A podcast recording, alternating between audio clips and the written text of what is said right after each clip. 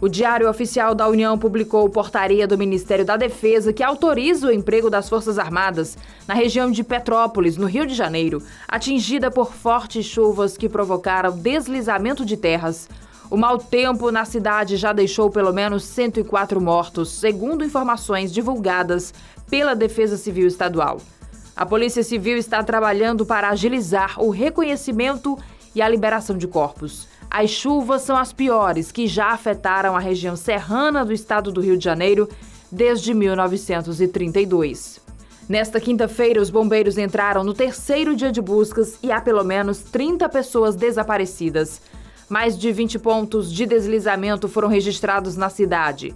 Apenas no Morro da Oficina, no alto da serra, um dos locais mais atingidos, dezenas de casas foram soterradas. Há ainda casos de pessoas que foram levadas pelas cheias.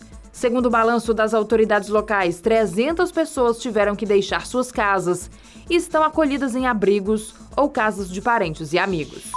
O presidente Jair Bolsonaro desembarcou em Budapeste, capital da Hungria, para uma breve visita oficial. Após o desembarque no aeroporto, o presidente e a comitiva dele se dirigiram ao Palácio Sandor para a primeira cerimônia oficial do dia.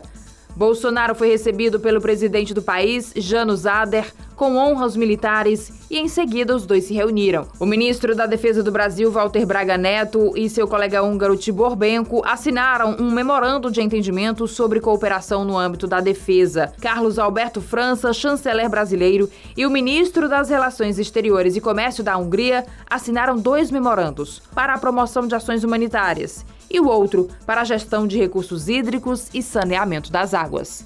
Adriana Dias, para a Jovem Pan News Fortaleza.